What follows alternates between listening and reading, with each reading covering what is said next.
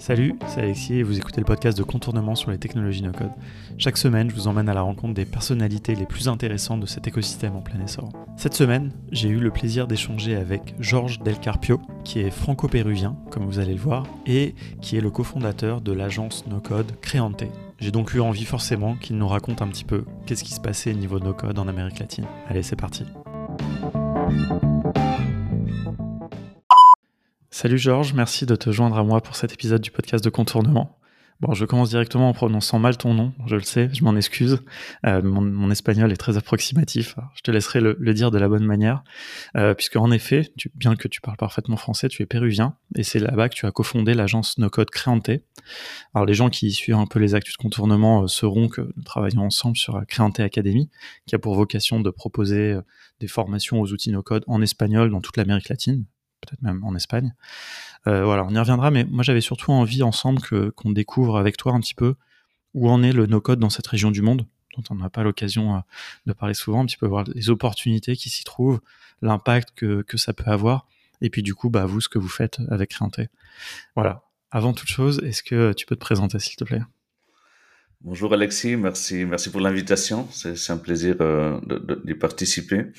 Et euh, en effet, ouais, je, je sais de, de, me présenter euh, un peu mon, mon background, d'où je viens et comment je suis arrivé au, au no-code. Donc mmh. déjà, je pense que j'ai un profil un, un, peu atypique. Je, je suis péruvien, franco-péruvien. Et, mais je suis né en Belgique, en fait, euh, il, y a, il y a 36 ans. Et après avoir vécu quelques années là-bas, mes parents péruviens sont rentrés au Pérou et du coup, euh, je fais mes études dans un lycée franco-péruvien, le lycée français de, de, Lima. Et après mes études, après le bac, euh, j'ai décidé de, de, venir en France pour poursuivre mes, études supérieures euh, en prépa, prépa à Nice. Ensuite, je fais l'école d'ingénieur à Toulouse, l'EN7, que j'ai eu euh, deux masters, un master en hydraulique, un autre en énergie. Et après, j'ai commencé à travailler. J'ai fait une année de césure chez, chez Airbus. Euh, je suis allé chez GDF euh, pendant quelques années. Donc vraiment, boulot d'ingénieur en tant qu'ingénieur. Okay. Euh, voilà ce que j'avais appris à l'école. Mais je me suis rendu compte que c'était pas trop, voilà, c'était pas trop, trop ma tasse à boire. Je, je me retrouvais pas trop dans, dans, dans le travail d'ingénieur face à l'ordinateur toute la journée en faisant des calculs. Et mon, par rapport à ma personnalité, je voyais j'étais plus vers le côté euh, plus humain, plus commercial. Mmh. Et en fil en aiguille, voilà, je commençais à chercher des, des, opportunités. Et je pense que quelque chose qui était qui est intéressant de l'époque, c'est je voulais travailler dans dans un secteur, euh, bon, peu importe à l'époque, mais c'était vraiment quelque chose qui est euh, qui avait un lien avec le Pérou ou avec l'Amérique latine vraiment mettre en, en, avant voilà le fait que j'avais la double culture le fait mmh. que je parlais que je parle espagnol et pouvoir euh, voilà créer quelque chose ou, ou travailler dans, dans une entreprise voilà à l'époque GDF Airbus je trouve je cherchais des, des postes en Amérique latine bon, c'était c'est pas du tout mmh. évident et, et, en parallèle voilà je voyais que le, le boulot le travail d'ingénieur c'était c'était pas trop trop fait pour moi et du coup je suis parti dans une entreprise euh, de ressources humaines de une entreprise euh, où j'avais le poste de technico-commercial voilà, je faisais du, du recrutement euh, sur des profils euh, dans l'énergie, dans, dans, le pétrole et gaz à, niveau international. Et déjà, ça me plaisait beaucoup plus. Ça, me mmh. plaisait beaucoup plus parce que je, je, voyageais un peu partout en Europe. J'ai eu l'occasion de voyager en Afrique, euh, voilà, dans, dans, différents pays pour voir euh, des, des, clients, pour recruter des, des profils techniques et les positionner sur des projets à l'international. Du coup, je, je, me retrouvais déjà beaucoup plus dans, dans cet environnement mais voilà, pareil, après quelques années, c'était un travail où la partie intellectuelle, il fallait encore développer un peu plus. Voilà, le travail commercial, euh, ça peut devenir assez monotone mmh. au bout de quelques temps. Tu vas avoir des clients, voilà, tu, tu fais des propositions, tu fais le suivi. Tu avais quand même cette partie humaine qui, qui me plaisait beaucoup avec les, les collaborateurs qu'on recrutait. Mais voilà, je trouvais que c'était encore quelque chose, il y avait quelque chose qui manquait dans, dans, dans le travail que je faisais. Ouais. Et, et, du coup, après quelques années, je, je travaillé pendant 4-5 ans, j'ai décidé de partir et je me suis retrouvé voilà, à me demander euh, voilà, qu'est-ce que je voulais faire. Et quelque chose en parallèle que je m'étais rendu compte, c'était depuis des années, bah, je, je viens d'une famille où mon père, il a, c'est quelqu'un qui est ingénieur aussi, qui, qui, a travaillé pendant plusieurs années dans, dans le secteur en tant que prof mais il avait toujours des idées, des idées de, de business, des idées d'entrepreneur. Okay. Voilà, je pense que c'est l'esprit un peu péruvien qu'on pourra retrouver mmh. après mais malheureusement, il avait jamais réussi à faire quelque chose. Euh, bah, il avait essayé des, tentatives de projet, mais aucun, aucun, aucun projet n'avait réussi.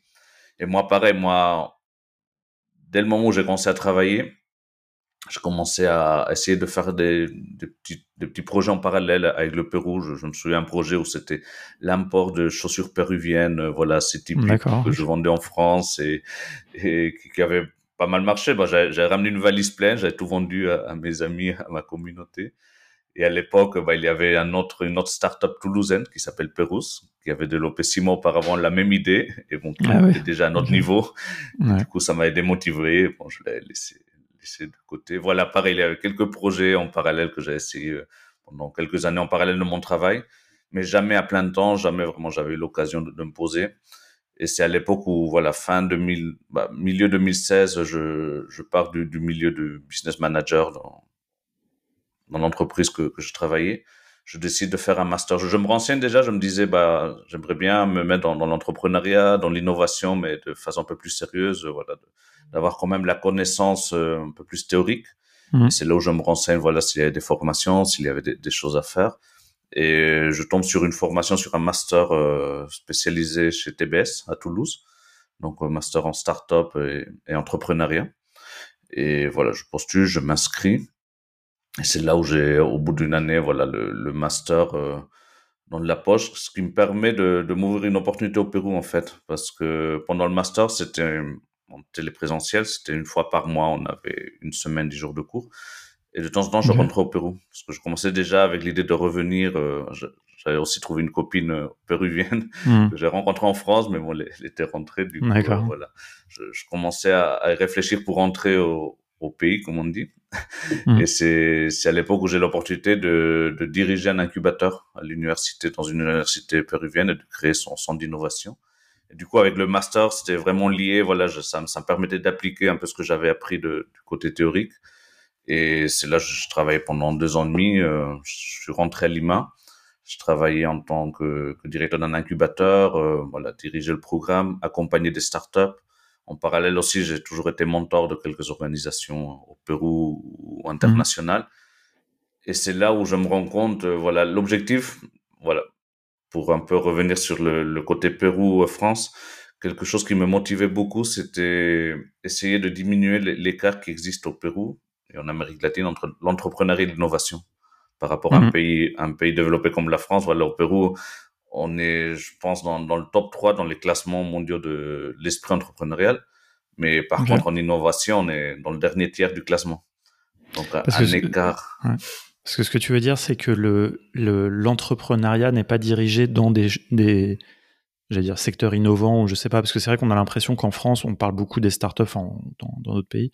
Et c'est un peu ça qui, euh, les gens entreprennent souvent dans les nouvelles technologies, etc. Enfin, bon, ils s'entreprennent aussi ailleurs, mais c'est ça, tu vois, la différence? Enfin, qu'est-ce que tu vois, quelle est la, séparation en fait que tu fais entre l'entrepreneuriat et l'innovation, quoi, justement? Mmh une, une, des raisons pour l'innovation, voilà, liée à la technologie et liée, voilà, à des, à des solutions qui vont permettre euh, plus de développement économique, voilà, de, de, développement dans le pays.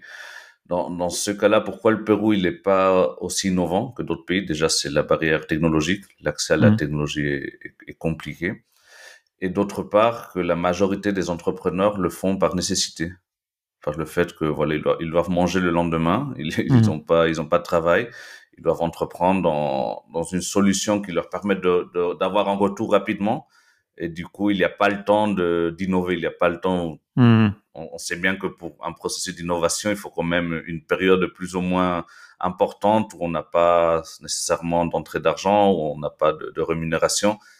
Et malheureusement, localement, je pense même régionalement, les, les différents profils, ils n'ont pas ce temps-là à, à, investir euh, pour, euh, pour tester une idée innovante. Donc, c'est une des raisons, je pense, principales aussi lié au fait que mm. voilà la technologie n'est pas très très accessible non plus. Ouais, il faut vraiment se, se, créer son emploi et que rapidement euh, ça ça rapporte quoi. oui, ouais, tout à fait. Euh, investir. Mm-hmm. Et, euh, et, justement après on va, on va, revenir un peu au comment on est arrivé au no code, mais mm-hmm. justement qu'est-ce que tu dirais? Donc c'est très intéressant. Enfin quand on avait échangé déjà, je connaissais pas forcément cet esprit entrepreneurial, tu vois, enfin et ce, ce côté-là. Donc il y a cette, cette nécessité. Au niveau de justement de l'accès à la technologie et des formations et du peut-être sur des choses comme le développement et tout. Enfin, quel est le, mhm. quel est le, le où, est-ce qu'on en est quoi? En Amérique latine, il y a une demande de plus d'un million de cent mille personnes au profil tech d'ici 2025 dans, dans la région. Et bon, chaque région, voilà, pour chaque pays, on a, on a proportionnellement, on a la même demande. Il n'y a pas vraiment des, des profils. Après, c'est une demande mondiale, là, je pense qu'on connaît mmh, tous. Bien Mondial, il n'y a pas trop de, de, développeurs. Il y a, il y a des universités, voilà, technologiques qui, qui apprennent le code, qui forment des, des ingénieurs. Mais aussi, depuis quelques années, depuis peut-être 2015, 2016, il y a des startups qui se, qui se sont lancées dans, dans ce domaine pour, euh, à travers des bootcamps, euh, pouvoir former des gens qui n'ont pas forcément la possibilité d'aller à l'université ou faire des études supérieures. Voilà, des, des solutions de code pour qu'ils se forment et qu'ils puissent trouver euh, un travail rapidement. Et c'est beaucoup des grosses plateformes, non, il me semble. Ça, c'est pas forcément des, des petits bootcamps, enfin, entre guillemets, mais plus des plateformes mhm. qui hébergent plein de. Enfin, des comme Platzi ou Creana, c'est ça hein, que tu. Voilà, en, parallèle, il y a eu l'émergence de ces plateformes euh, EdTech depuis 2-3 ans. Peut-être vraiment, on a eu un, gros boom euh, suite à la, pandémie aussi. Et du coup, voilà, ces plateformes aussi, elles proposent des, formations aujourd'hui en tech, en full stack, en différents langages de code. Et, en parallèle, il y avait ces initiatives de, par exemple, Laboratoria, c'est une EdTech péruvienne qui forment des, des femmes qui n'ont pas forcément eu l'opportunité d'aller à l'université pendant des bootcamps de six mois. Et là, c'est des cohortes, voilà, tous les ans. Et, et après, l'idée, c'est qu'elles puissent trouver un travail dans, le secteur tech, au moins. Ok. Et euh, j'ai oublié ma question. euh, non, mais sur le côté, euh, est-ce que la, la, situation est un peu homogène entre les différents pays? Est-ce que tu vois, c'est un peu un truc. Euh, enfin, moi, je suis vraiment coupable de ça. Tu vois, on voit un peu l'Amérique latine comme un, grand pays. Alors, on sait juste que bon, il y a un pays qui parle une autre langue, quoi, au Brésil, puis qui est un gros pays. Mais on a tendance un peu à confondre. Est-ce que tu dirais que quel est le, le Pérou par rapport, je sais pas, à l'Argentine ou au Chili ou, au niveau euh, start-up tech, je pense qu'il y, a, il, y a, il y a un écart quand même avec, avec le Chili et, la Colombie actuellement. Le Chili, bon, ils ont eu un programme euh, du gouvernement il y a quelques années qu'ils ont mis en place avec Startup Chili, qui finance euh, des startups locales mais aussi étrangères finance des, startups qui veulent s'implémenter en Amérique latine. Euh, voilà, on a un fonds jusqu'à 100 000 dollars, il me semble. Et les startups peuvent venir au Chili et voilà, développer l'écosystème local. Et ça, ça a vraiment pas mal marché. C'est vraiment un boom au Chili. Et même, il y a plein de startups péruviennes qui vont au Chili aussi pour, pour s'implémenter là-bas, s'installer, pouvoir développer leur business euh, au Chili. Et un autre boom intéressant côté startup tech qu'on est en train de voir avec Rappi, avec euh, différentes unicornes qui sont créées. Platzi aussi, c'est la Colombie. La Colombie est en train de devenir un hub euh, tech assez intéressant. Euh, et même, on voit le, le, nombre d'unicornes euh, en Amérique latine viennent surtout de Colombie, Brésil, Chili. Donc, okay. part que le Brésil parle une autre langue. Hmm. Mais ouais, le, Chili, Colombie, ils ont, je pense, un, un pas d'avance dans, dans, dans, la région. Et c'est intéressant parce que dans tous les cas, ça, ça, ça permet à l'écosystème de, de, se hmm. motiver. Même si le Pérou, aujourd'hui, on n'a pas encore d'unicorne, il y a Creana qui vient de lever 40 millions il y a, il y a quelques mois. Donc, c'est pas loin, c'est pas loin qu'on ait le, premier hmm. unicorne et ça, ça sera un peu la fête dans, dans le secteur parce que, tu sais, c'est un, il y a un avant et un après, je, je pense, dans, dans, un pays quand même. Et, ouais. non, de plus en plus de gens sont, euh, sont, quand même sensibilisés au thème. Ouais. Et euh, justement, oui, c'est la question que j'ai oubliée tout à l'heure, c'est sur le, sujet de la langue.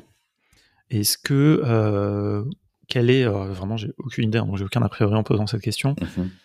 Quel est le, est-ce que, un, j'ai envie de dire, est-ce qu'il y a beaucoup de contenu? Et là, je vais, on va dire dans la tech, hein, enfin, tu vois, en espagnol. Et est-ce que mm-hmm. les gens locaux parlent anglais et ont accès au contenu anglais? Enfin, tu vois, est-ce que, par exemple, en France, on sait qu'il y a quand même relativement, enfin, il y a la problématique de la langue. Quoi. La barrière de la langue existe, alors que, euh, je sais pas, en Allemagne, par exemple, bah, en fait, les gens se forment en anglais et puis il n'y a aucune nécessité de faire du contenu local. Je sais pas, enfin, pour un petit peu comprendre, parce qu'il y a cette proximité avec les États-Unis, tu vois, quelque part, on sait les Amériques. Est-ce que ça fait que les gens parlent peut-être un peu plus anglais ou pas? Je sais pas. Les gens qui parlent l'anglais, c'est plutôt les gens qui ont eu l'opportunité d'aller à l'université ou faire voilà un lycée privé ou, même des études en anglais parce qu'il y a des écoles de, langue euh, niveau local au moins. Je, parle du, Pérou, mais après c'est vrai que il doit avoir un pourcentage de gens qui parlent très bien anglais. Et ce sont les gens qui ont, qui ont fait les études. Voilà, les personnes qui ont fait l'université, qui ont fini l'université, se débrouillent très bien en anglais. Après, la majorité, vu que malheureusement, ces gens que, qui n'ont pas eu l'opportunité d'aller à l'université ou finir leurs études, ils n'ont pas le niveau en anglais pour suivre un cours. Euh, et c'est là où il y a le besoin de créer des, des, plateformes en espagnol, un contenu en espagnol. là, je pense que des edtech comme Platzi, Creana, même Product House dans, dans, la région, ils ont, ils ont bien compris ce besoin.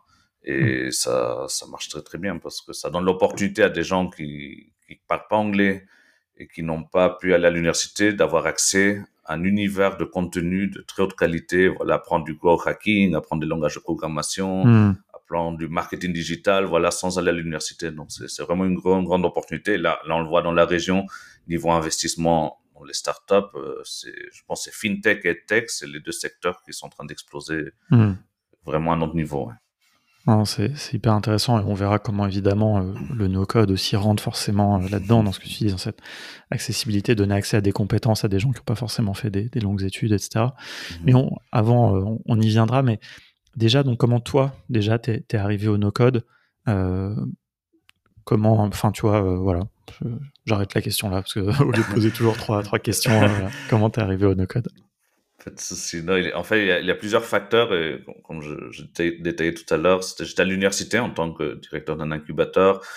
Moi, l'objectif, une des motivations quand je suis rentré au Pérou, c'était comment faire pour diminuer cet écart entre entrepreneuriat mhm. et, innovation. Et je m'étais dit, bon, voilà, maintenant j'ai mon, master spécialisé en, en start-up, je, je, peux diriger un incubateur, je dois avoir un moyen, c'est le bon moyen pour, pour raccourcir cet écart d'une certaine façon. Et bah, le fait d'accompagner plusieurs euh, promotions de start-up, je me rendais compte que non, finalement, bah, les start-up, les, entrepreneurs avaient des, très bonnes idées, des idées des fois qu'on validait avec un, un, marché, avec des clients. Mmh. Et ils arrivaient à la fin du programme d'incubation avec euh, une PPT, une, belle PPT. En plus, l'université, c'est une université spécialisée dans le design, communication. Donc, voilà, niveau présentation, c'était pas mal, avec des vidéos et tout. Mais il manquait le plus important, c'était le produit. le produit en tant que startup, mmh. il fallait un produit digital, une application, un software. Et là, bah là, c'est on butait, on est arrivé au bout et, et, la majorité du temps, les idées arrivaient jusque là et, et après quelques mois, elle n'était plus, euh, n'existait plus, n'existait plus. Donc euh, c'est là où je me suis rendu, je, au fur et à mesure en fait, euh, en final aiguille, je tombe sur le no-code. Je suis tombé en fait sur le no-code avec des, des newsletters de, de, France en fait parce que je suis pas mal connecté à la France. Je, mmh. Chaque fois sur LinkedIn, je vois des, des, des, nouvelles tendances, des nouvelles opportunités. Et il me semble que c'est une newsletter que, que je reçois une semaine euh, qui parle du no-code. Et de plus en plus, euh, différents newsletters dans lesquels j'étais abonné commencent à parler du no-code, de, mmh. Bubble, de Glide, des différents outils. Et c'était 2020, ouais, début de 2020. Et c'est là où, voilà, avec, avec mon, mon associé, on, on, commence à, regarder, on se dit peut-être c'est une solution aux, différents problèmes. Déjà, mon associé actuel de Créanté, c'est bon, c'est mon cousin dans, dans, la vraie vie et on se connaît toute la vie. Mmh on a déjà essayé d'entreprendre dans, dans des startups auparavant. On a eu deux, deux mmh. projets intéressants il y a trois, quatre ans. Et à chaque fois, on butait sur la partie technologie. une fois, on avait dû changer quatre, cinq fois de fournisseur euh, tech. On avait dû attendre une année pour avoir un MVP. Donc, euh, c'était pas possible. Et la deuxième fois, c'était un projet où voilà, on avait validé avec des restaurants. C'était une application pour payer l'addition au, au restaurant. Et pareil, on, on, est allé voir un fournisseur de tech et ça, ça demandait des dizaines de milliers de, de, de dollars. On n'avait pas le budget, du coup, l'idée, on était resté. Mmh. Donc, c'est là, avec ces frustrations, ce que j'avais vu à l'incubateur, bah, mmh. et en découvrant le no-code, on s'est dit, bah, c'est peut-être la solution.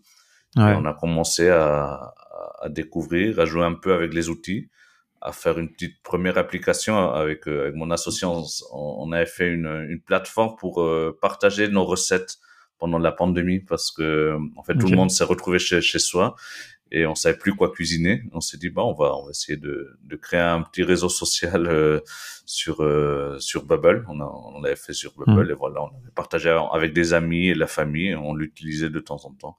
Mais au moins, ça nous, ça nous avait permis de, de valider le fait que avec le no-code et en particulier avec cet outil, on pouvait faire des choses fonctionnelles et, rapidement. Bien sûr. Et, euh, et c'est ça qui t'a amené, non, aussi, je crois que tu as fait le bootcamp d'auto, non, je dis pas de bêtises. Tout à fait, ouais, tout à fait. Là, c'est en 2020, ouais, courant 2020, bah, je découvre la plateforme d'auto et je m'inscris, je commence à regarder des vidéos, je commence à, à refaire les plateformes, les, les différents exercices qu'il avait. Mhm. Et c'est, on ressent quand même une fierté, dans, dans mon cas au moins, de, de, pouvoir faire des choses assez complexes. Par exemple, un mhm. Airbnb, un, un Uber Eats, euh, là, auto dans, dans sa plateforme, il avait aussi, il a une, une, une série de vidéos de mhm. Tinder. Et de, de, arriver à faire ce genre de plateforme, c'est quand même assez, assez magique pour la petite histoire, moi, quand j'étais ingénieur à, à l'ENSET à Toulouse, j'avais des cours d'informatique et j'étais pas j'étais pas bon à ça. J'avais vraiment des, des, très mauvaises notes c'était pas c'était pas du tout euh, les cours que j'aimais. Et là je me retrouve à faire des plateformes euh, assez complexes en no code donc c'était c'était assez cool tu as, pu résoudre aussi cette frustration euh, de pas de pas avoir apprécié le code à ce moment-là peut-être c'est marrant parce que du coup, ça te, à la fois le, enfin les, les compétences et puis aussi l'utilité. Donc de trouver euh, du coup euh, vraiment aussi l'intérêt que ça peut avoir par cette volonté d'entrepreneuriat. Mais euh, l'un comme l'autre, à force d'interviewer les gens, je vois que c'est quand même un, un, pattern qui revient souvent. Quoi. Cette frustration, elle est vraiment motrice quand on te montre un outil qui est un peu plus accessible que du code. En général, ça donne le coup de boost qui était peut-être pas avant suffisant pour apprendre à coder mais là, avec des outils no-code, avec du bubble, des choses qui sont en plus un peu ludiques, quoi, des fois, quand on, voilà, on reproduit des plateformes et tout, euh, c'est, je pense que c'est hyper motivant. Et euh, alors, dis-nous justement, euh, bah, Créante, qu'est-ce que qu'est-ce que mhm. c'est? Quelle est votre vision un peu là-dessus? Quels sont les services un peu que, que vous faites? Mhm. Et peut-être aussi le, profil de, ton associé d'ailleurs, parce que ça aussi c'est intéressant. Mhm. Super. Ouais, du coup, Créante, en fait, commence avec un autre nom en juillet, août 2020. En fait, en juin 2020, juillet, juillet 2020, mon contrat se finit à l'université. Et vu la pandémie, vu tout ce qui se passe, bah, il n'y a pas de renouvellement. Et du coup, je me retrouve à, chercher des opportunités. Et, c'est là le moment où je me dis, bah, je pense que c'est le moment d'entreprendre. J'ai toujours voulu faire ça. Je mhm. pense euh, j'ai quelques compétences, ça peut être intéressant. Et, et du coup, je me lance euh, déjà au début de continuer à faire ce que je faisais euh, à l'université, accompagner des entrepreneurs en tant, en tant que freelance, mais les aider aussi plutôt dans la partie tech avec ces outils no, no code. Donc il y avait quand même une plus-value et quelque chose de différent par rapport à un programme d'incubation. Mmh. Je, je, faisais tout le parcours, mais à la fin au moins il pouvait avoir un, petit MVP. Mmh. Donc euh, et en fil en aiguille aussi, ce qu'on s'est rendu compte, bah, j'ai un peu pivoté et on s'est concentré sur la partie design et tech à la fin parce que la partie incubation, tout le monde le faisait. Il y avait beaucoup de, hmm. concurrents et on n'allait pas aller concurrencer avec des incubateurs d'université ou d'autres d'autres organisations. Qui sont déjà établis. Euh, tout à fait. Du coup, euh, se concentrer sur la partie développement tech en utilisant des outils no-code, c'est hmm. ça qui, qui, était intéressant. Du coup, au tout, au tout début, on a commencé en, en investissant sur des idées de start-up. Donc, nous, on était l'associé tech no-code. On en a investi sur trois, trois, trois personnes avec des profils no-tech. Et voilà, on a développé leurs outils, leurs solutions ce qui nous permettait aussi de, de voir comment marchait l'outil, ce qu'on pouvait faire, parce que c'était nos, nos, premiers projets. Donc, euh, il faut aller, il faut aller doucement quand même dans, dans, le chemin. On peut pas, on peut pas commencer à travailler du jour au lendemain avec des grandes entreprises, des startups, si, si on n'a pas, voilà, l'expérience et si on n'a pas fait quelques projets déjà. Ouais, c'est ça. Il faut avoir un peu le, le, portfolio et le carnet d'adresses. C'est très important. Ça, c'est un premier truc que, que, tu dis là, quand même à noter pour les gens qui se lancent, quoi. Et euh, Comment, euh, comment vous les avez choisis justement ces, ces, ces trois projets euh, sur lesquels vous avez investi en, en passant du temps et surtout qu'est-ce qu'ils deviennent? Du coup, euh, ouais. du coup, les, les, trois projets, moi, j'ai commencé à chercher sur, sur Internet, sur Facebook. Je, je rentrais sur des, des webinars ou des, des groupes d'entrepreneuriat, de start-up. Et je contactais les personnes une par une. voilà, si ça pouvait les intéresser à un accompagnement et d'avoir un, produit Donc, vraiment proactivement euh, essayer d'aller chercher des projets. Quoi, c'est pas des gens qui sont venus vous voir et dire ah, est-ce que vous voudriez développer mm. ça pour Ok, ok, d'accord. personne nous connaissait, personne ouais, ouais. Non, mais c'est un bon point. Hein. Il y a une personne, oui, qui est arrivée des trois, que j'ai fait un post LinkedIn, et du coup, en proposant le développement d'un MVP, euh, et de s'associer à un projet. Du coup, il y a plusieurs personnes qui ont commenté mon, mon post et voilà, on a choisi une personne aussi qui était entre deux de travail à, l'époque et qui voulait développer une idée. Donc, euh, pour te détailler les, les trois projets, euh, qui, est qui était une plateforme, euh, un peu un, un Airbnb euh, local pour étudiants. C'était un étudiant d'une université, ingénieur mécanique, euh, qui, voilà, que j'avais contacté très motivé, très entrepreneur.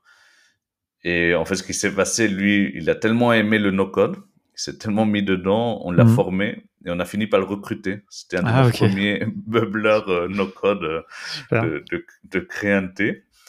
Et après 3-4 mois, il s'est fait débaucher par une startup mexicaine pour développer une école euh, de bubble au Mexique en, ligne. Bah, il ah travaille à distance, mais du coup, aujourd'hui, on est toujours en contact. Et lui, en tant qu'ingénieur mécanique, en quelques mois d'avoir découvert le no-code, il a pu lancer une startup, une idée de projet. Il, il a pu travailler, il travaille aujourd'hui dans une startup mexicaine, euh, voilà, en tant que directeur de, de la partie d'éducation no-code. Et voilà, ça a changé sa vie à lui. C'est quelqu'un qui est très mmh. actif aujourd'hui dans la communauté d'Amérique latine en, no-code et surtout Bubble.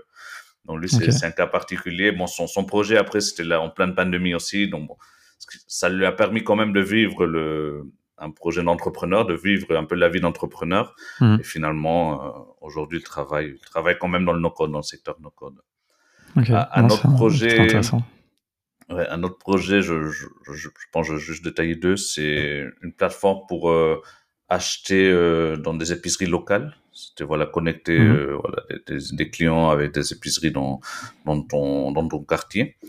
Et le profil super intéressant, pareil, lui, comme je disais, il était dans ce moment-là, il était libre, il n'avait pas de travail. Du coup, il s'était mis pas mal à, faire euh, des recherches. Il nous avait aidé pour, pour la partie euh, premier client. Il avait trouvé quelques clients. Et au bout d'un moment, il a trouvé un autre travail. Et du coup, euh, ça lui a enlevé du temps pour se concentrer sur son projet. Mais pareil, il était, il était super content de pouvoir tester quelque chose, de, de, pouvoir hmm. tester une idée. Et quelque chose qu'on s'est rendu compte avec ces expériences, c'est que d'une, la technologie ne fait pas tout. C'est pas là parce que tu as un produit euh, tech euh, une startup que c'est bon, tu as une solution et tout le monde va l'acheter. tu hmm. vas devenir Facebook, c'est pas du tout le cas. Et, et le deuxième, une deuxième raison, ou deuxième euh, deuxième chose qu'on s'est rendu compte assez important, c'est la motivation qu'il faut derrière. C'est, tu peux avoir une idée, tu peux pouvoir la développer, mais le jour où il faut le faire ça 24/7, euh, au moins au début, pour essayer de, de sortir ta startup, euh, bah là tu te rends compte si vraiment tu es motivé, si vraiment tu as envie de vivre de ça ou pas. C'est ouais, assez intéressant. Hein. Ouais, non, c'est clair. Et c'est, euh, moi je trouve que c'est super d'avoir souvent, grâce aux outils no-code, l'opportunité d'aller jusqu'au bout pour pouvoir vraiment tester. Mm-hmm. quoi. Et, et, et, comme tu dis, même de vivre je trouve j'aime bien ce, ce mot, c'est une aventure qu'on vit, quoi. Mhm, tout ce mhm. côté, il y a la partie technique, pas technique, et d'avoir que tout le monde ait l'opportunité de vivre ça et de pas avoir de, de frustration, quitte à retourner à ensuite redevenir salarié, mais au moins tu, tu l'as vécu et ça, je trouve que c'est très important. Ah ouais, non, mais il y a, je pense qu'il n'y a pas de meilleure école là de, dans, dans, le chemin de l'entrepreneuriat de vivre. Voilà ce qu'il il faut du marketing, il faut de la vente, il faut, il faut une stratégie. C'est pas pour tout le monde. Beaucoup de gens, mm. et je trouve de plus en plus, tu vois, dans notre monde actuel, tu vois, on est beaucoup, il y a beaucoup de messages marketing maintenant de devenez tous entrepreneurs, etc. Pourquoi pas Mais moi, je pense que tout le monde n'en a pas besoin, tout le monde n'en a pas envie, tout le monde n'est pas fait pour ça. Et, mm-hmm. pour le savoir, c'est bien d'essayer, quoi. Par contre, ça, je, je suis d'accord que tout le monde doit, si, tous les gens qui en ont envie, en tout cas, doivent essayer. Par contre, il faut aussi euh, que ça soit pas le seul chemin glorifié. C'est bien aussi de mmh travailler pour un projet, d'être salarié, travailler pour un projet qui marche bien. Et alors, dis-nous un peu justement pour euh, pour continuer. Donc, euh, qu'est-ce qui s'est passé après ce, justement ces projets et ces, premières missions gratuites Voilà. Du coup, on a accompagné ces, ces projets et on a eu notre premier client, notre premier client qui, qui a vraiment payé pour un développement de nos codes. C'était euh, un contact euh, d'une des personnes que j'accompagnais, qu'on accompagnait dans, dans, ce programme d'incubation qu'on avait au début. Et on avait parlé à un ami, et voilà, et c'est une entreprise locale péruvienne qui avait besoin d'une application euh, native dans, dans les stores pour référencer un peu tous les tous les contacts qu'ils avaient. Voilà, c'était dans, dans, le secteur hôtelier, dans, dans différents secteurs, mais et du coup, euh, on a pris le, le projet avec euh, mon associé. Et on a commencé à découvrir euh, un peu plus Bubble parce que dans ce cas-là, il fallait passer l'app en, natif. Donc, il fallait transformer l'application web. Je sais pas si tout le monde le sait, mais Bubble, euh, ils sont spécialisés quand même en application web, pas forcément hmm. les applications qui peuvent aller sur le store, mais c'est possible. Il y avait quand hmm. même un, un, petit challenge technique. Et voilà, c'est le premier client qu'on a eu, le premier client qui, qui nous a payé pour un projet no code. Et petit à petit, il y en a eu d'autres clients. Il y a eu d'autres clients.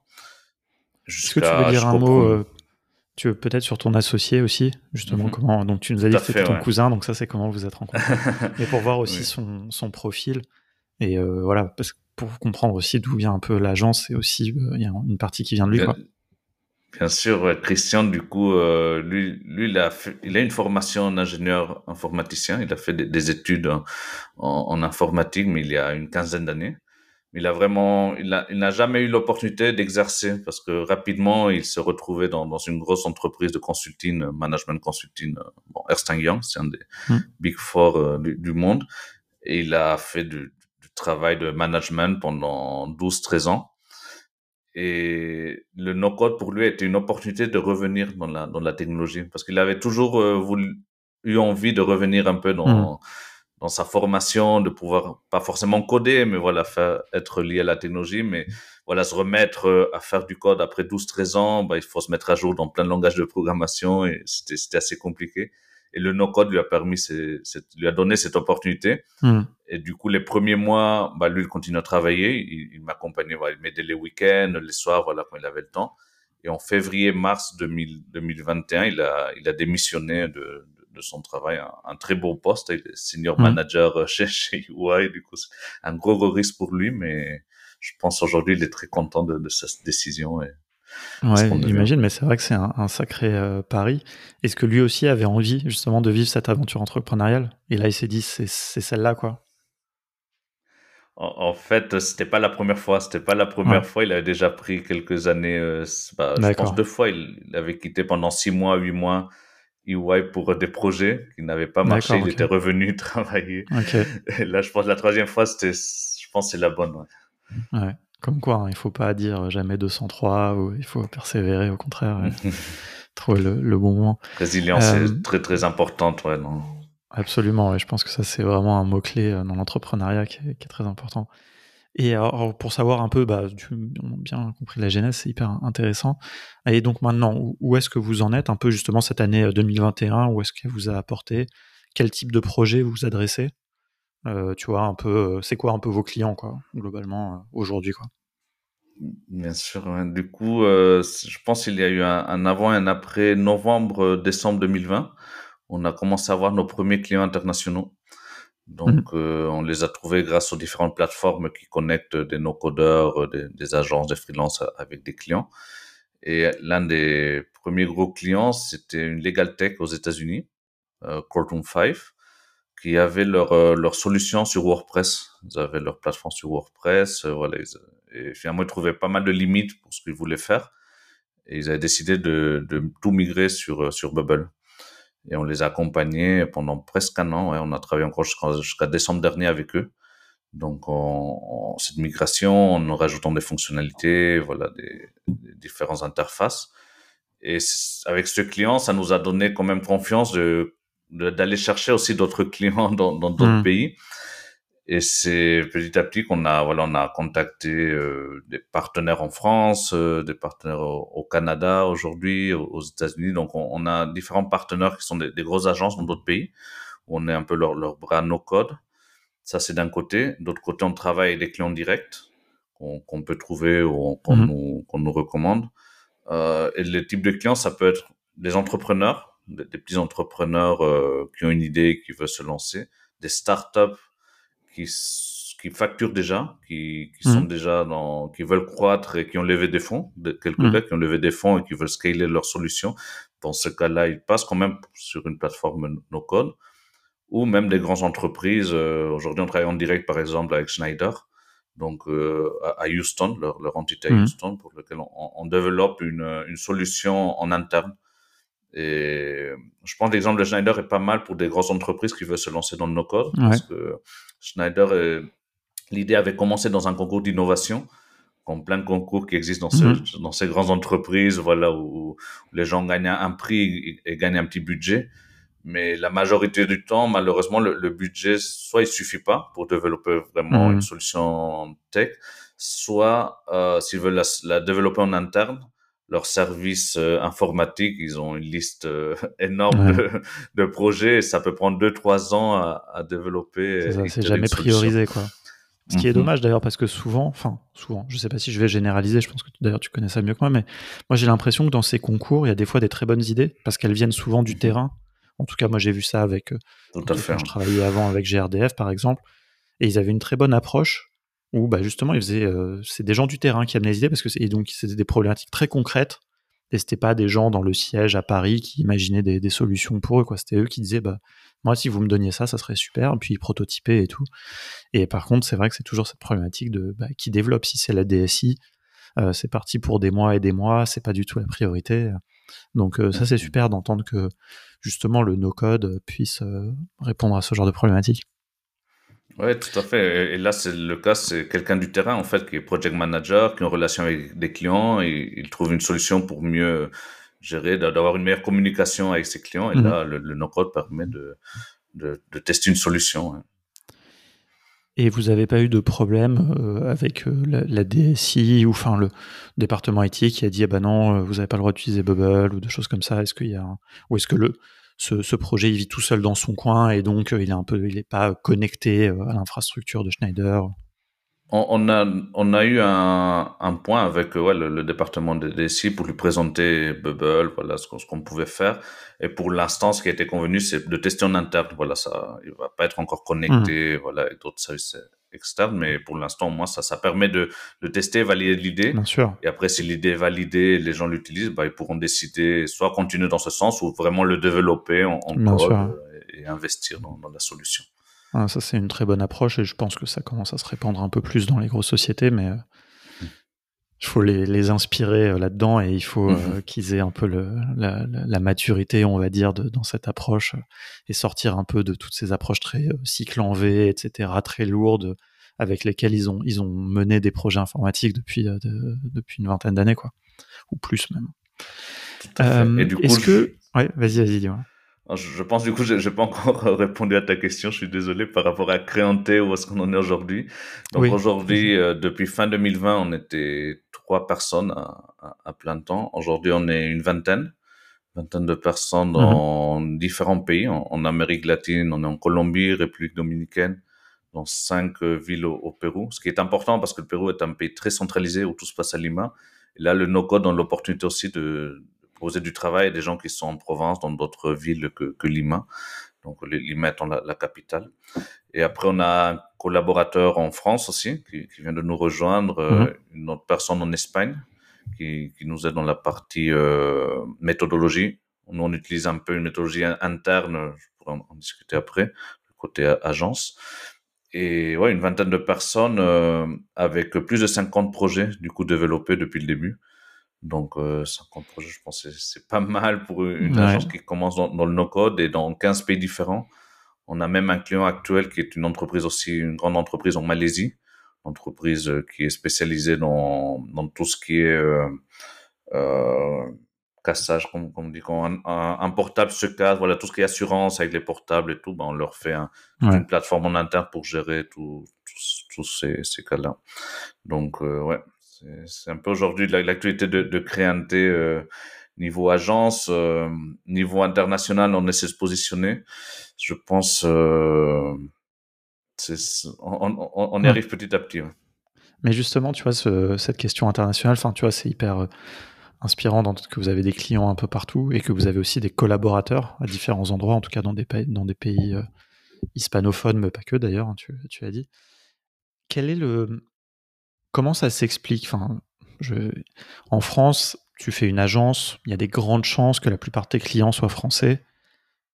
Est-ce que c'est, tu vois, est-ce que vous, c'est une volonté, une nécessité, une envie, tu vois, que, ce soit international? Et peut-être après, le, pendant aussi de ça, c'est est-ce que, est-ce que ça change quelque chose en fait? Est-ce qu'il y a un, un, intérêt pour vous?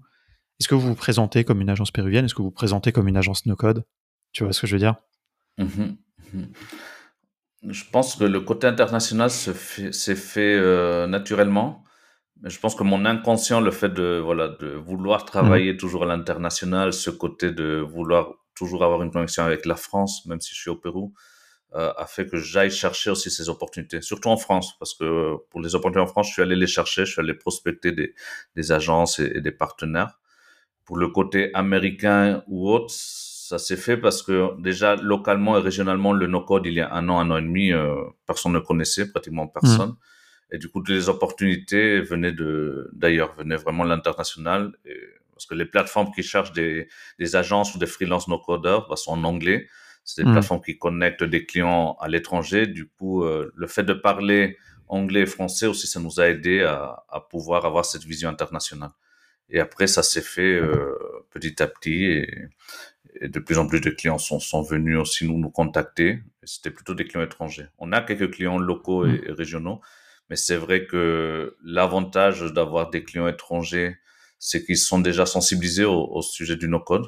La mhm. majorité qui, qui viennent nous voir, avec qui on discute, bah, ils connaissent déjà les outils no-code. Ils savent qu'ils veulent leur solution avec cet outil précis et voilà. On n'a pas toute cette étape de sensibilisation qu'on doit avoir euh, localement des fois quand on trouve quelqu'un qui veut une application, qui se connaît rien en tech. Il faut lui expliquer le no-code, voilà tout ce qu'on peut faire. Donc euh, c'est il y a plus de travail. C'est intéressant. Et parce que si je dis pas de bêtises, votre site il est en espagnol seulement, non? Ou vous avez aussi une version anglaise? Est-ce que tu as marketé en anglais, par exemple? En fait, euh, non. Mais notre site est ouais, en anglais, en français, en espagnol. Mais c'est pas vraiment un canal d'acquisition pour l'instant. On n'a pas hmm. vraiment. Nous, ce qu'on veut dans, la vision depuis le début, c'est démocratiser l'accès aux outils no-code en, Amérique latine. Hmm. Et même quelque chose que j'ai pas mentionné au début, c'est qu'on on, on commence, Créanté commence avec une plateforme d'éducation, avec une quarantaine de vidéos en hmm. espagnol, mais personne nous connaissait et personne connaissait le no-code. Ouais. Donc euh, c'était pas c'était pas le bon timing. Donc il y avait déjà l'idée de l'académie au début, mais et on a pivoté vers le, le, modèle agence parce que ce qui nous permettait de vivre et voilà de, de nous développer. De vivre plus rapidement, ouais. Mais c'est intéressant parce que je pense que le modèle agence, et on reviendra peut-être là-dessus après, mais il, vous fait de l'expérience qui va se retransmettre dans l'académie. Et je veux dire, je pense que on peut pas, on peut pas vraiment former sur quelque chose dans lequel on n'est pas un professionnel. Et cette professionnalisation, elle s'acquiert par le fait de, de, délivrer, quoi, de produire et de délivrer, quoi. Et donc l'agence pour ça, ça reste quand même la meilleure manière, quoi. C'est, ouais, je pense que c'est un point très très important dont, dont tu parles là parce que c'est quelque chose on a, je, le vois avec Thibaut chez Autotools, comment ils ont bien différencié les différents niveaux d'apprentissage. Euh, dans, dans, dans, son cas, c'est, c'est Bubble, mais tu as un niveau euh, découverte où tu découvres l'outil, tu te rends compte mmh. voilà, qu'il est beaucoup plus accessible qu'apprendre du code et qu'il te permet de faire pas mal de choses. Tu as un niveau où toi-même tu peux faire un projet et tu as un niveau professionnalisation qui te permet de te professionnaliser dans, dans le no-code. Et il faut bien, comme, tu disais à un moment donné, il faut pas juste dire que le no-code est accessible pour tout le monde, que c'est mhm. facile, que tout le monde peut accéder. C'est plus accessible que le code, c'est sûr. Mhm. Ça va permettre à beaucoup plus de gens de, de se mettre dans la tech, ça c'est sûr. Mais travailler en tant que no-codeur, ben, il faut quand même, il faut parcourir un chemin. C'est pas du jour au lendemain. Et là, le fait d'avoir notre expérience en, en agence, je pense que ça, nous donne plus de crédibilité avec ce côté académie aujourd'hui. Ce côté crédibilité qu'on n'avait pas au début parce qu'on n'avait pas les 50 projets derrière nous. Donc ça nous permet aussi vraiment de savoir bah, si tu veux vraiment découvrir le no-code, ok, c'est ce chemin, mais si tu veux travailler en tant que no-codeur, euh, c'est un chemin plus long.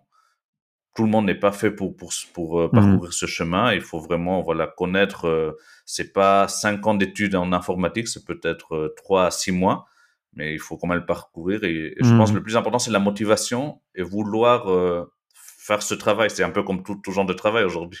si tu veux travailler ça, il faut vraiment que ça te plaise, de construire des produits, de, de te mettre un peu dans, dans les détails, de, de construire des bases de données, d'avoir un côté logique euh, un peu avancé. Donc, euh, ouais, non, tu fais très bien de, de vraiment d'inciter sur ces points-là. Moi, je pense que c'est c'est vital et c'est le bon message, quoi.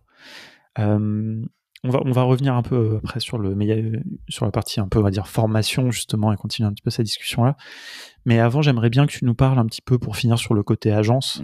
Mm-hmm. Quand même, euh, je trouve ça très intéressant euh, de manière générale et voir comment fonctionnent les agences no-code. Et là, surtout, bah, dans un contexte très différent. comment vous vous organisez, justement, un peu mm-hmm. les outils, la méthode Tu parlais de, de méthodo, ça, ça m'intéresse vachement.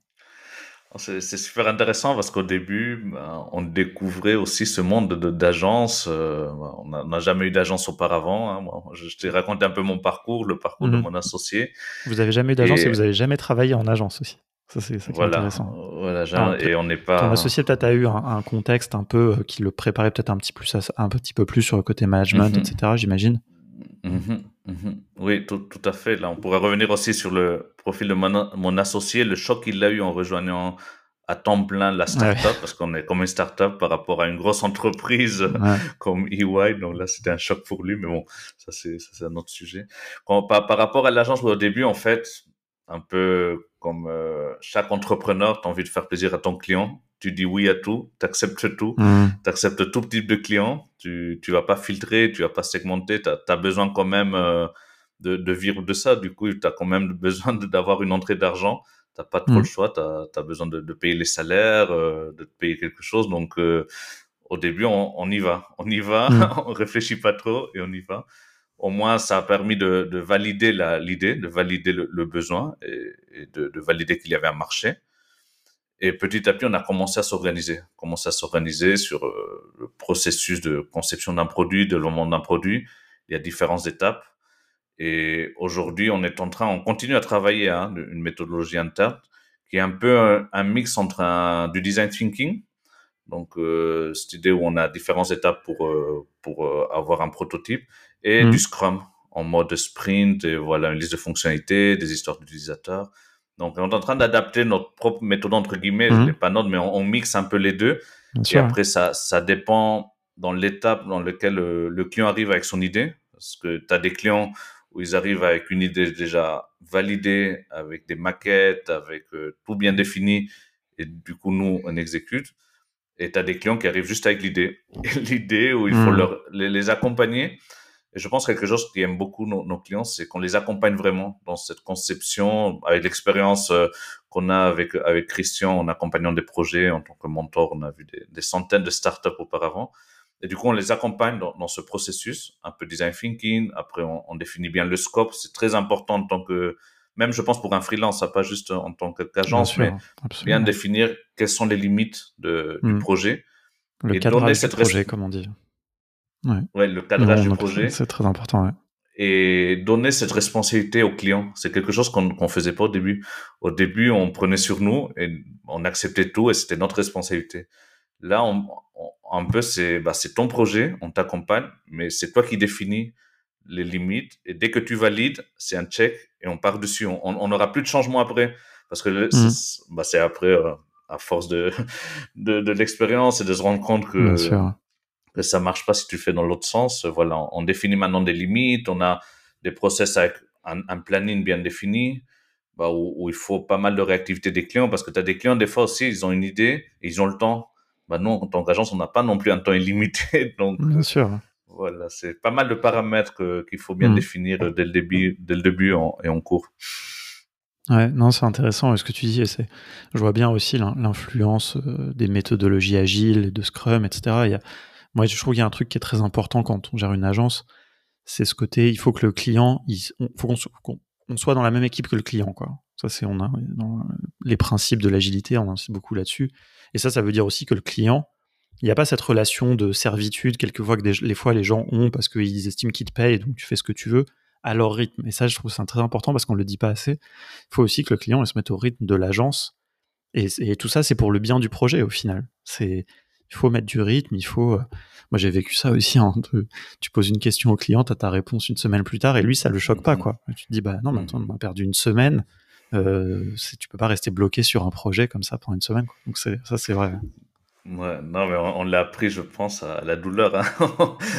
avec mmh. les clients, des projets que des projets qui, ont, ouais, ça, ça, ça, ça a pris trop de temps, mais bon, ouais, ça a dérapé dans le temps, mais c'est, je pense, une façon d'apprendre aussi. Hein, c'est, et surtout qu'il n'y qu'il a pas non plus encore une méthodologie universelle de agence no code ou comment gérer des projets no code. Du coup, il faut qu'on s'inspire de différents principes. Et ça, d'ailleurs, à mon avis, c'est quelque chose qui il faut euh, proposer une méthodologie, je pense. Il faudra, il faut la documenter. Alors là, vous êtes peut-être encore en train, mais une fois que vous avez mm-hmm. l'impression que et euh, ça pourrait presque être une formation, quoi. À mon avis, ça c'est ce genre de choses. Euh, il faut proposer et un peu à la manière justement des méthodes comme Scrum, etc. C'est-à-dire que c'est des méthodes qui sont assez bien définies, mais après que tu peux adapter. Enfin, en tout cas, moi je pense que c'est important parce que bon, il y a aussi des, gens très orthodoxes dans l'agilité qui dérogent pas à la méthodologie telle qu'elle est. Mais moi, je pense qu'il faut s'inspirer des principes et tout. Et ça, ça, moi je trouve que c'est très intéressant. Donc à l'occasion, il faudra qu'on en reparle aussi de ce sujet. je suis assez passionné par ça. Et surtout, tu vois, pour éviter, comme tu dis, vous avez appris dans la douleur. Moi aussi, j'ai appris beaucoup de choses dans la douleur. et si on peut éviter un peu de douleur aux gens, tout le monde doit en avoir quand tu fais de la production, de la prestation de service. Il y aura toujours de la douleur, mais si on peut en éviter un peu, je pense que ça peut être pas mal, quoi. Bien sûr, je pense que ça s'applique aussi aux freelances. Il y a plein de freelances qui se lancent. Absolument. Et déjà, déjà pas se lancer trop tôt ou pas, parce que c'est pas évident d'être mm. surtout freelance quand tu es tout seul. Mais avoir la méthode, je pense que ça, ça a beaucoup aidé euh, les, gens. Ah, je suis bien d'accord. Le cadrage, par exemple, c'est tout à fait valable pour les freelances, même encore plus, puisque tu es tout seul. Tu peux pas avoir quelqu'un qui mhm. s'occupe de ça et puis toi, tu t'occupes de l'autre partie. Donc, euh, ça, c'est un écueil, je pense qu'on voit assez souvent, surtout dans les gens qui se lancent dans le no-code sans euh, background, enfin, sans avoir ce... J'allais dire background, mais c'est pas une question de background, c'est plus une question d'expérience, d'avoir expérimenté, d'avoir des clients. Je pense que quelqu'un qui a eu une profession libérale, qui a l'habitude d'avoir des clients, il saura un petit peu mieux appréhender le fait d'avoir des clients en no-code. Mais il y a des gens qui, bah, qui étaient salariés, qui n'ont jamais eu cette euh, truc-là d'avoir plusieurs clients en parallèle, de, le, rythme, l'enchaînement des projets, toutes ces mmh, choses-là. Mmh, mmh. C'est très dur et il y a des choses aussi qui, qui s'apprennent et qu'on peut, éviter.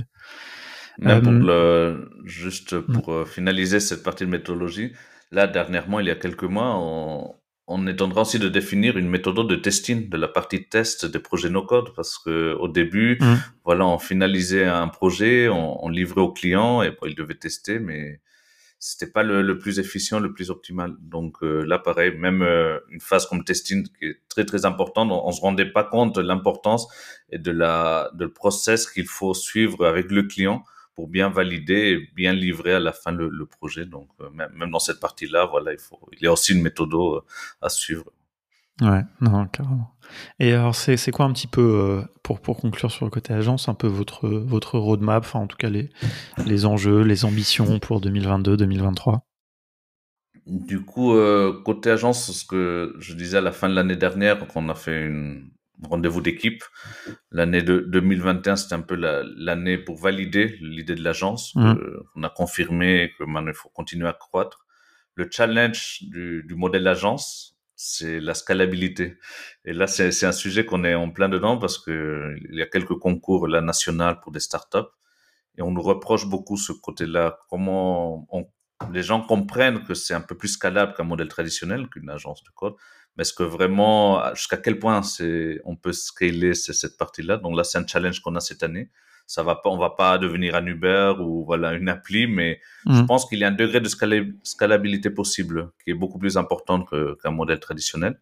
Et ça, on, le travaille cette année. Voilà, on, on, est en train de travailler des bibliothèques en interne pour la partie design, pour pouvoir utiliser des choses, standardiser mmh. et automatiser des, des, des parties du process.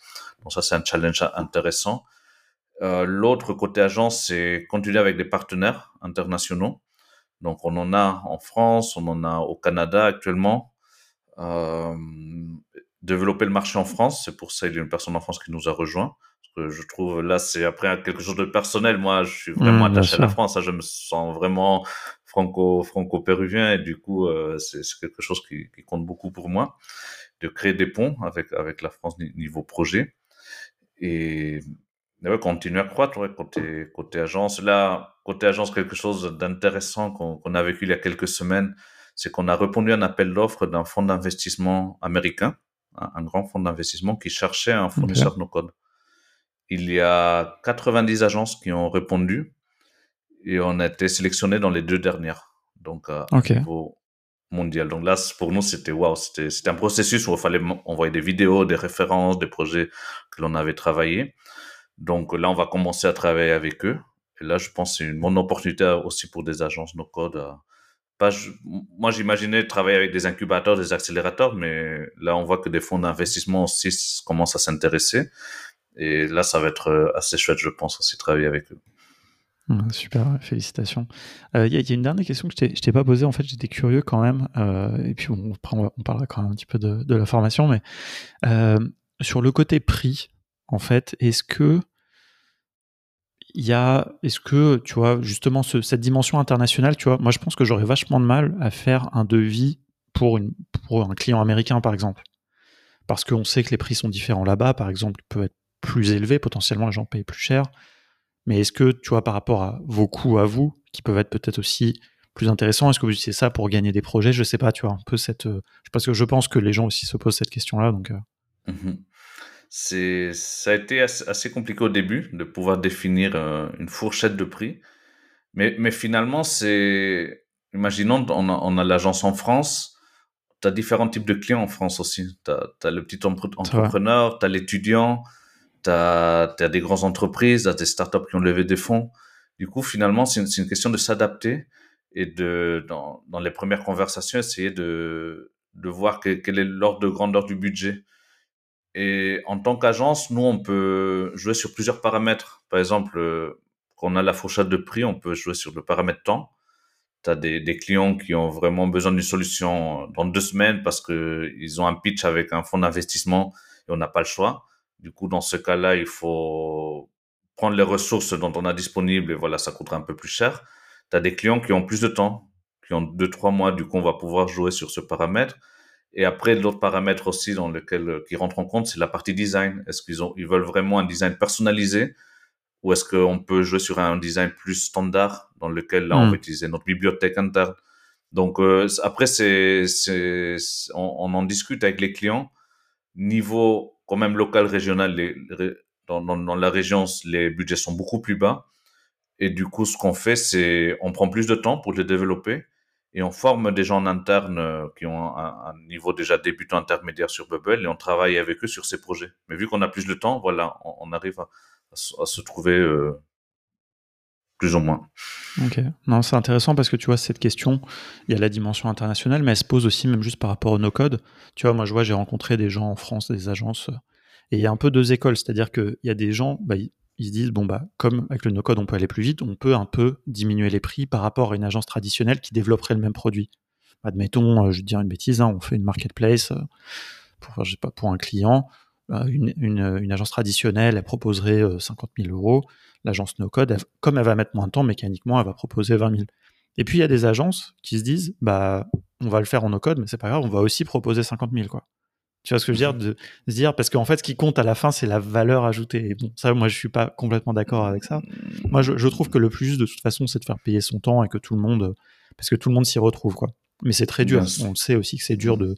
Souvent, on est plutôt dans un forfait, quoi. Donc, en fait, tu regardes ce que tu dois faire et puis euh, tu mhm. proposes un prix pour ça, quoi. Après, nous, par rapport aux partenaires qu'on a, euh, ils facturent quand même beaucoup moins cher qu'on code. Et nous, nous ce qu'on a vu, euh, ce sont des, même euh, des fois, nos partenaires, ils font un devis en code et ça va coûter, à la fin, ça coûte au moins 5 à 7 fois plus cher que, qu'une hmm. proposition no code. Donc, euh, de ce que j'ai vu, j'ai pas encore vu le cas où ils proposent le même prix. Peut-être ça existe d'après ce, que tu me dis, mais pour l'instant, non, quand même, les agents avec qui on travaille, il y a quand même une, différence importante de, budget. En fait, il y en a qui, on va dire, qui essayent de masquer un peu le côté no-code. Euh, je vise personne hein, pour ça, mais si les gens écoutent, mais, euh, voilà, un peu se dire c'est plus le résultat final qui compte et pas la techno dans laquelle tu l'as fait. Et c'est argumentable, hein, tu vois, mais bon, après. Moi, je pense que si tu as mis moins de temps, bah, ça doit coûter moins cher. Il y a quand même cette proportion-là. Mais bon, c'est un vaste débat, c'est assez intéressant. Moi, je pense que ce qu'il faut, c'est faire des projets intéressants, délivrer de la valeur et, que, et peut-être permettre à, des, à des gens qui n'avaient pas forcément un budget. Enfin, et puis après, en plus, là, là je te parle d'argent parce que juste, je suis un peu curieux, mais En fait, quelque part, le no-code, ça va au-delà de l'argent, c'est la, vitesse d'itération, toutes ces choses-là aussi qui sont, pour moi, à mon avis, à bien plus prendre en compte. Quoi. Et des fois, l'indépendance technologique aussi. Nous, on a des, des projets qu'on a livrés il y a un an et qu'on continue à tourner sans, sans une heure de maintenance. Donc, euh, le client, voilà, on lui expliquait comment ça marche, il était assez ouvert, il s'est un hmm. peu formé, il est indépendant. C'est quelque chose qu'on ne trouve pas dans, dans, le monde traditionnel du code, dans, tous hmm. les cas. C'est vrai, mais c'est marrant parce que quand tu dis ça, moi forcément ma première réaction c'est de dire du coup c'est vrai, la personne est indépendante, par contre elle est dépendante de l'outil.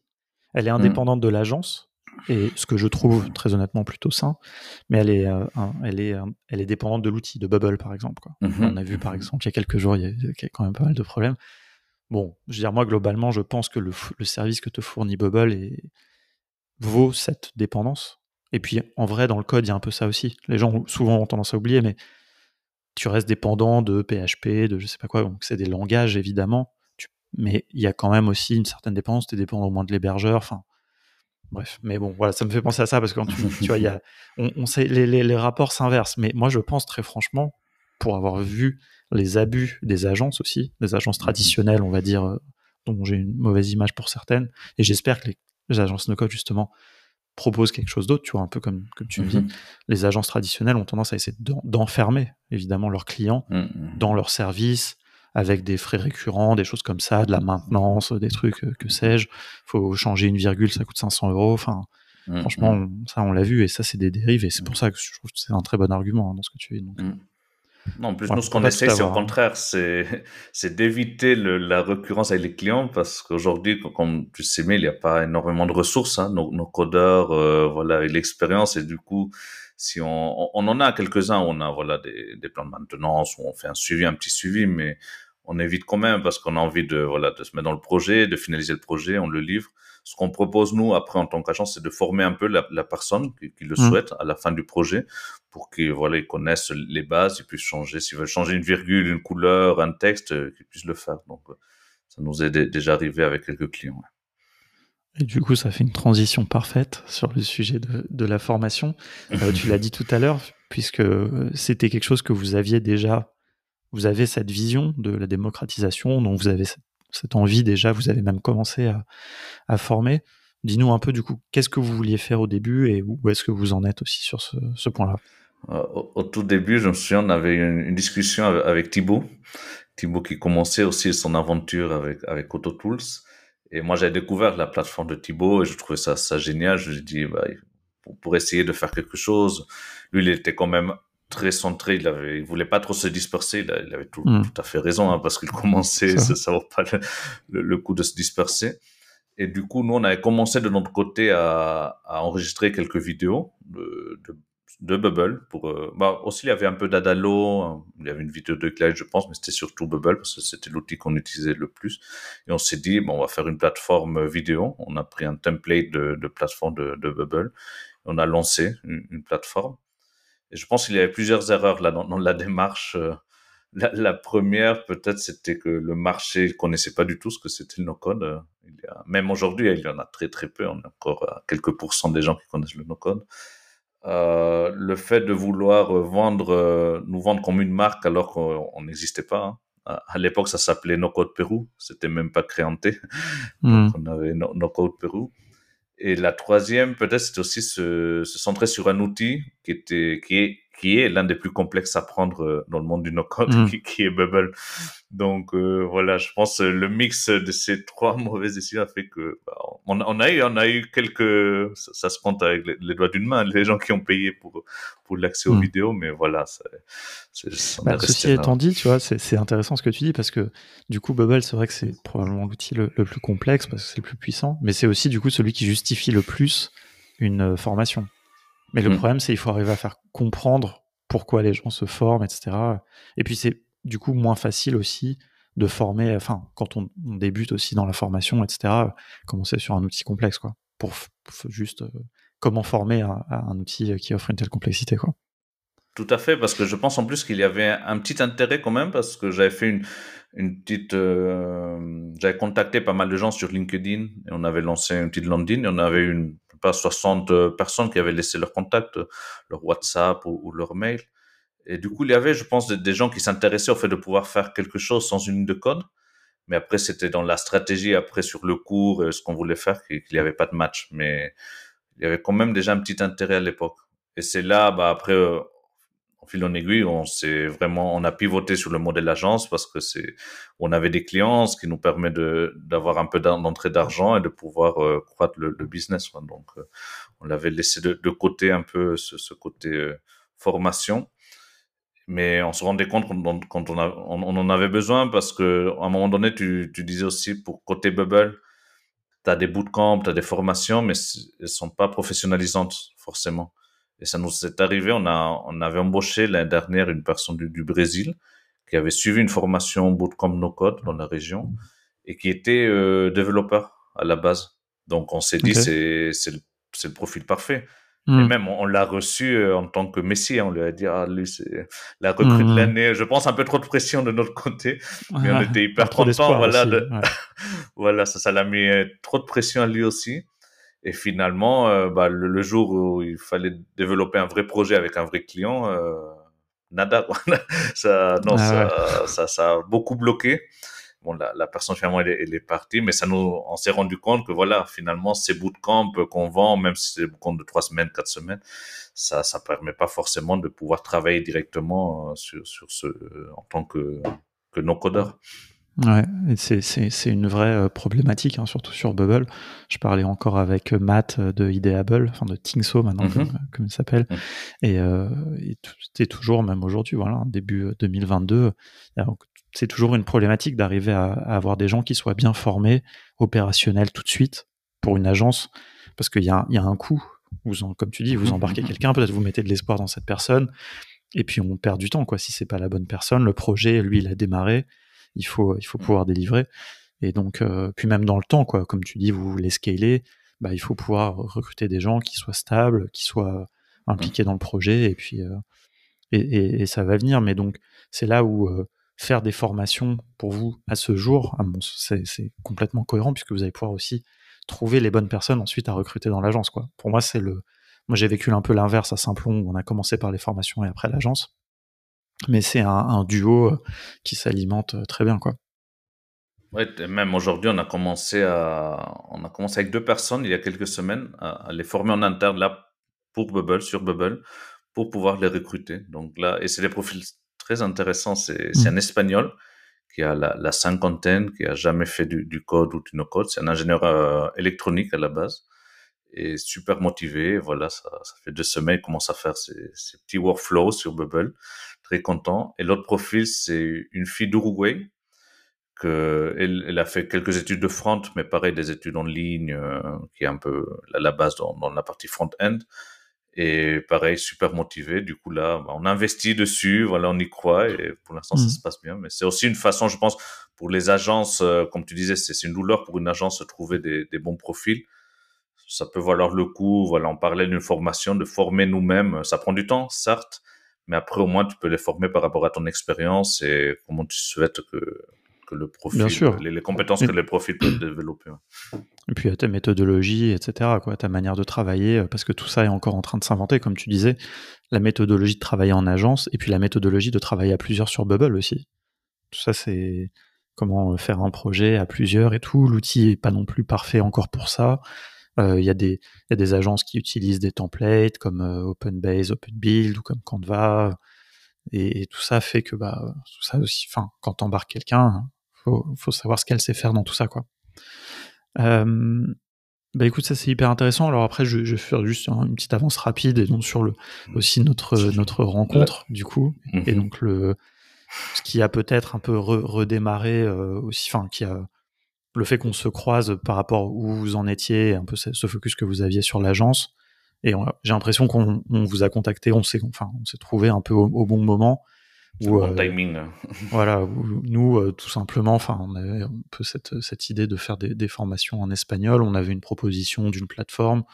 On s'est contacté, on s'est vu qu'on pouvait faire bien plus que finalement juste traduire une formation en espagnol pour la mettre sur une plateforme, mais vraiment faire quelque chose ensemble. Et nous, ce, partenariat nous a, bien emballé, tous les échanges qu'on a eus. Et, euh, donc là, on, part actuellement un petit peu sur Donc vous avez toujours les projets des formations à Bubble.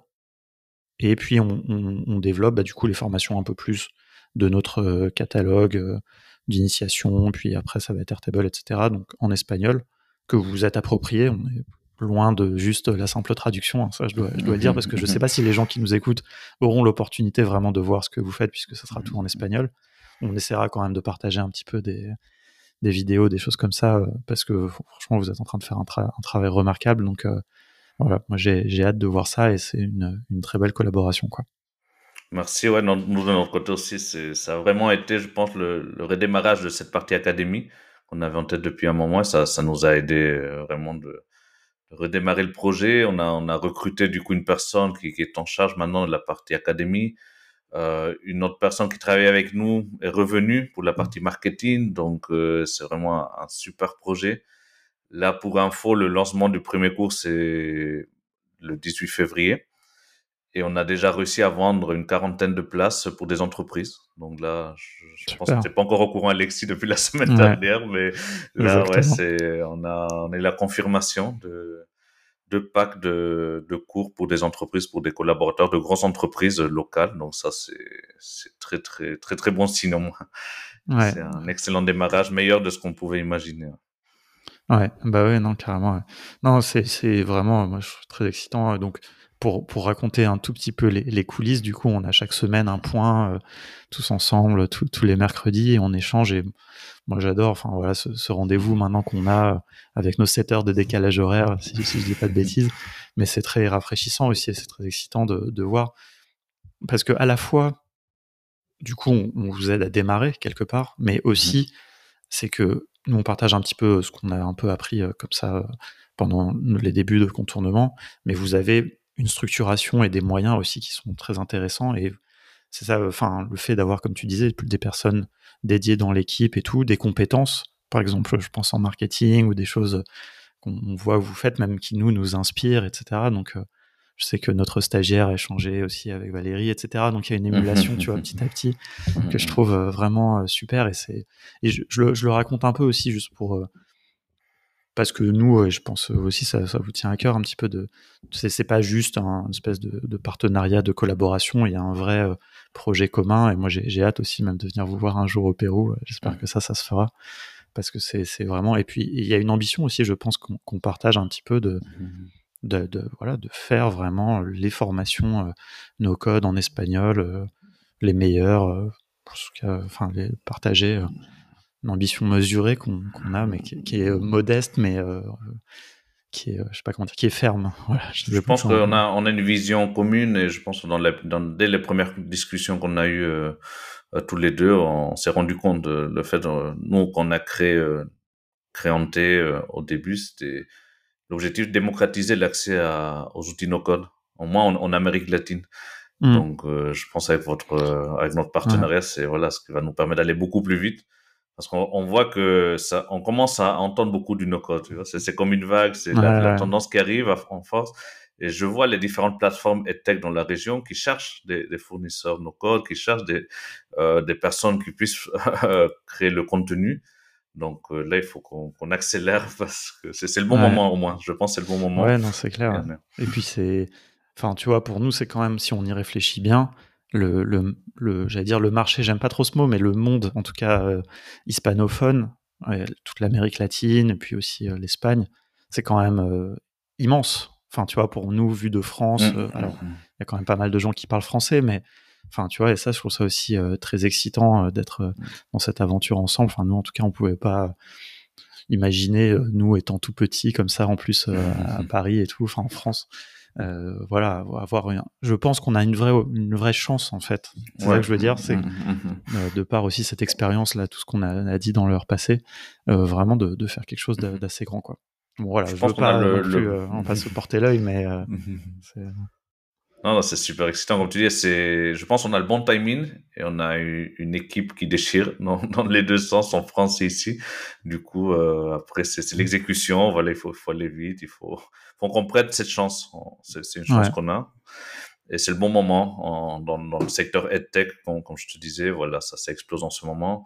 L'Amérique latine, on est 400 millions de personnes à parler espagnol. Donc, c'est un marché mmh limite plus grand que les États-Unis. Ah pourquoi c'est bon timing aussi C'est parce que c'est l'accès à, à, Internet au moins voilà est en train de se démocratiser pour, euh, hmm. beaucoup beaucoup de personnes et ça il y a un avant et un après du coup dès qu'on a accès à, la, Internet. C'est ça. Et, ce qui est intéressant au-delà du, du, nombre et de, des perspectives que ça peut faire envisager aussi, c'est l'impact et tu vois, c'est toute la discussion a commencé là quand tu parlais de, de l'esprit entrepreneurial des gens au Pérou et de la nécessité d'entreprendre et voilà de pouvoir euh, et par contre la, le faible accès à la technologie. Et eh bien là, enfin, on, réconcilie ça quoi. Mmh c'est un peu euh, peut-être la, conclusion qu'on arrive à la fin de la discussion. et je trouve ça assez chouette. Non, mais tu vois, tu as tout donné en fait au, départ, et puis là, on voit tout le, chemin qui nous amène mmh à, la solution que, que, vous allez pouvoir proposer pour, pour répondre à ça. Quoi on en discutait avec Christian, euh, je pense hier ou avant-hier, sur le fait que le no-code, après, ça dépend si l'Amérique latine, si, si, on prend cette chance en tant que, groupe de personnes, que communauté, que région, mm. de pouvoir diminuer l'écart qui existe entre les pays développés et les pays en voie de développement. Le, no-code, d'une certaine façon, c'est pas la seule, bien sûr, parce qu'il y a plein de paramètres, mais c'est un outil qui, qui peut permettre de, de diminuer cet écart soit on l'apprend aujourd'hui, soit les pays développés ils vont être encore plus développés, ils vont s'éloigner, il y aura encore plus d'écart, mais après ça, ça dépend en tant que, en tant que gouvernement, que communauté, que société, qu'on puisse prendre cette opportunité. Et voilà, nous, on va essayer de, participer dans, ce cheminement et de donner l'accès à, toutes ces personnes-là. Donc, euh, j'espère que ça, sera le cas. Carrément. Bah écoute, merci beaucoup pour tout ça, pour tout ce partage, c'était hyper intéressant. Euh, où est-ce que les, gens peuvent, te suivre euh, et te, te contacter? Bien sûr, de mon côté, sur, sur LinkedIn, bon, Jorge Del Carpio, je pense qu'on a pas mal de gens en commun, surtout bah, les gens qui sont dans la mm. communauté NoCode en France, donc vous pourrez me trouver rapidement. Et sur nos sites, on a créante.co, slash euh, académie pour la partie académie voilà mmh. toutes les informations. surtout s'il y a des gens qui parlent espagnol euh, voilà ils peuvent, mmh. peuvent venir euh, nous, nous contacter. S'il y a des questions voilà je suis toujours ouvert à, à, discussion à, à, prendre voilà 30 minutes pour échanger.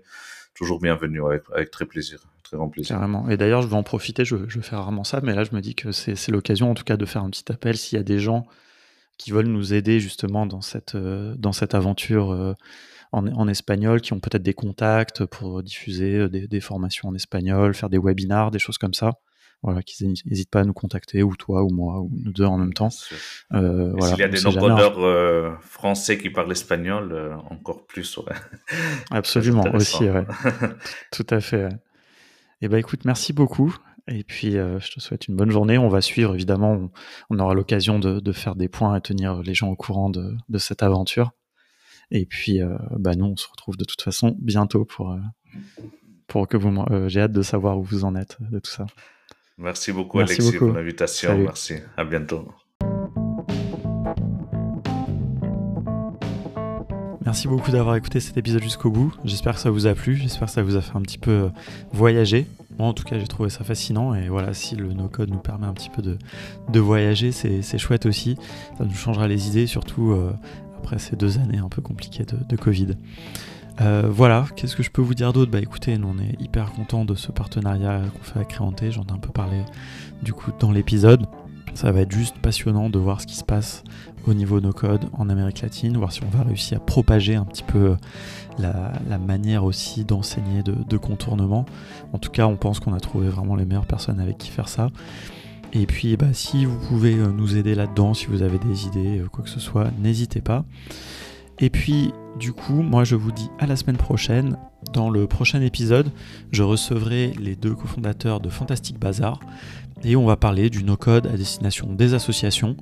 Donc c'est une agence, vous verrez qu'il y aura peut-être des choses un petit peu intéressantes par rapport à ce que, ce que disait Georges dans cet épisode, mais là avec vraiment une dimension plus euh, sociale dans les projets en tout cas.